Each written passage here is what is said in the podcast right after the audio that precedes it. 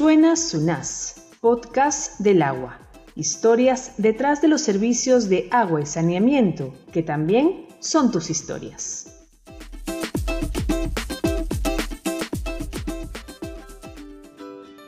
Amanece en la comunidad de San Martín de Mojaral, distrito de Campo Verde, en Ucayali, y Zenit y Suiza, la presidenta de la Junta Administradora de Servicios de Saneamiento de su comunidad, está feliz porque gracias a su trabajo desde hace nueve años, los hogares de su comunidad reciben agua segura las 24 horas del día. Ese logro, dice, ha cambiado la vida de todos, sobre todo de las mujeres. Las amas de casa son las más beneficiadas en esto, porque ya no se van a, la quebrada, ya tienen los grifos en la cocina, tienen la ducha a la mano, algunos están con lavadora, solo ponen la ropa y ya se lavan. Así es, atrás quedaron los días de salir a acarrear agua, invirtiendo tiempo y esfuerzo, y de lidiar con enfermedades como la diarrea aguda o la anemia que afectaban a los niños, niñas y ancianos del pueblo. Era precaria la situación porque había muchas, muchas iras en lo que me refiero a infecciones respiratorias agudas y en lo que son las sedas, lo que son las enfermedades diarreicas agudas. En ese tiempo tenemos fallecidos con el cólera, en ese tiempo que no pues, tomábamos agua de la quebrada. ¿Por qué la JAS que preside CENIT brinda agua segura con los estándares de calidad necesarios y durante todo el día? En principio porque es una gran administradora.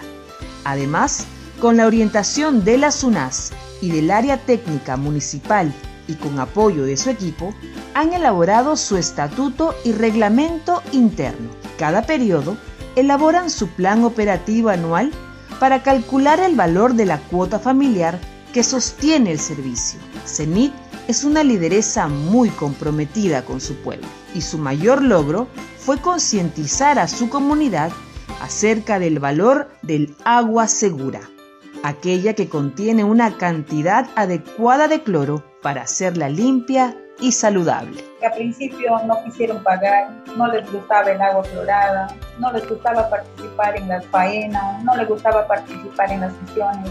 Ante esa situación, Zenit decidió ir de puerta en puerta para explicar cuán importante era pagar para recibir agua segura. Visitó prácticamente las 50 casas de su comunidad. Tenía que irme a veces de casa en casa cuando me, me hacían comentarios de que no le gustaba, querían nomás que se trabaje así, pero no como HAS, querían anular el HAS que porque pedía muchos requisitos, que porque era muy estrictos, que no querían que haya un reglamento, no querían que haya un estatuto, entonces ahí entré a detallar, eh, algunas veces visitaba de hogar en hogar y decía que la gente se concientice, ¿no? a explicarles Gracias a su iniciativa, hoy las mujeres de su comunidad, con agua segura llegando a sus casas, no solo tienen a familias más sanas, sino que pueden concentrarse en desarrollar más actividades.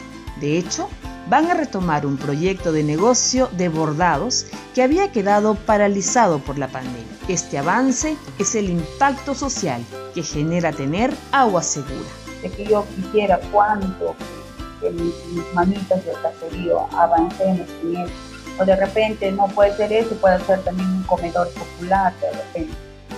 En otra región del país, en Patás, La Libertad, Juan Ríos, presidente y operador de la JAS de Pueblo Nuevo, se dispone a clorar el agua en el reservorio. Al mismo tiempo, nos cuenta que, tras la llegada del agua segura, la población de la parte alta del pueblo no recibía agua por el derroche de los hogares asentados en la parte baja.